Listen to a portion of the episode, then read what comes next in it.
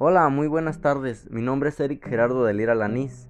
Hoy hablaremos de un tema muy importante, ya que es la etapa postulatoria.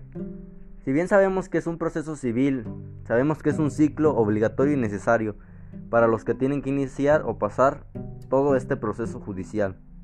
Es la fase donde partes litigantes van a presentar al juzgado todas sus pretensiones, los, medos, los medios probatorios, temas necesarios que van a ser de la materia de argumentación, sus pruebas y fundamentación de sus pedidos. Para empezar hablaremos sobre presupuestos procesales.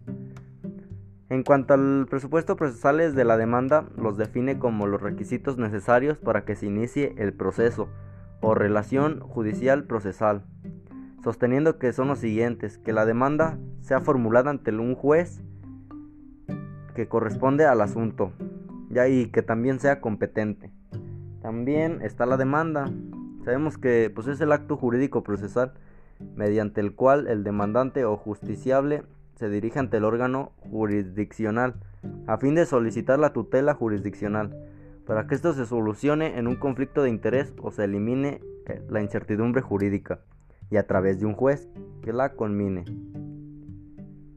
También hay algo muy importante que es el emplazamiento, ya que en derecho procesal es una orden de un juez que consiste en otorgar a las partes interesadas un plazo para presentarse ante un tribunal con este objeto de realizar un acto necesario para el proceso. También otro de estos temas importantes es el son las conductas del demandado.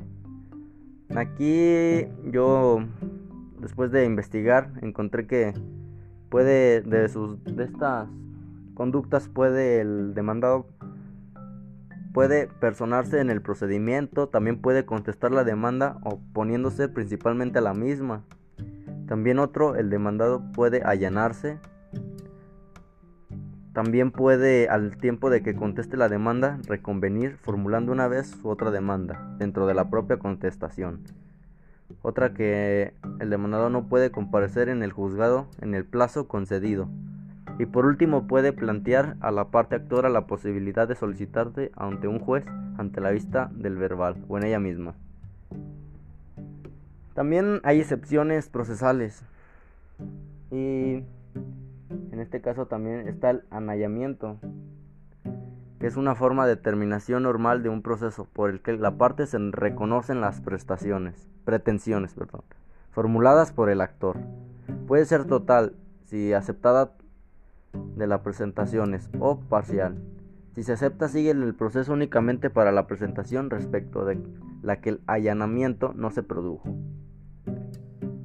En este caso creo que es la contestación de la demanda ya que está redactada de forma prevenida para la ley en el artículo 7 en, el enjuiciamiento civil.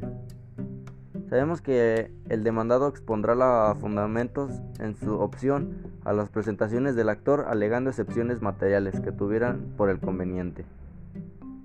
También sabemos que excepciones pues en la contestación de la demanda habrá que negarse o admitirse los hechos aducidos por el actor y ahí el tribunal podría considerar el silencio o las respuestas evasivas del demandado como admisión táctica de los hechos que se le sean perjudiciales.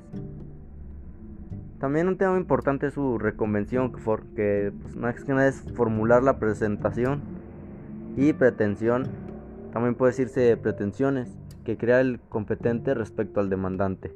Solo se admitirá la reconvención si existe una conexión entre sus presentaciones, ya que sean objeto de la demanda principal. Esto sería todo sobre la etapa postulatoria, ya que en lo personal pues es está muy bien complementada.